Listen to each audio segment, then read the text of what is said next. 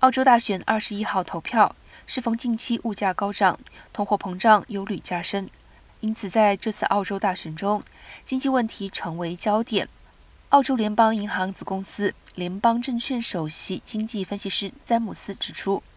对于大部分的澳洲家庭来说，通常每个月的最大笔开销就是油钱。如今油价高涨，就是当前影响民众情绪的最主要主因。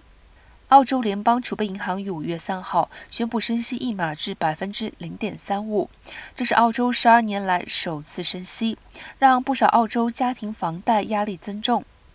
澳洲是内阁制国家，这次选举是选出联邦众议员。任何政党若能在联邦众议院的一百五十一席当中取得过半的席次，就能够上台执政。执政党领导人将成为澳洲总理。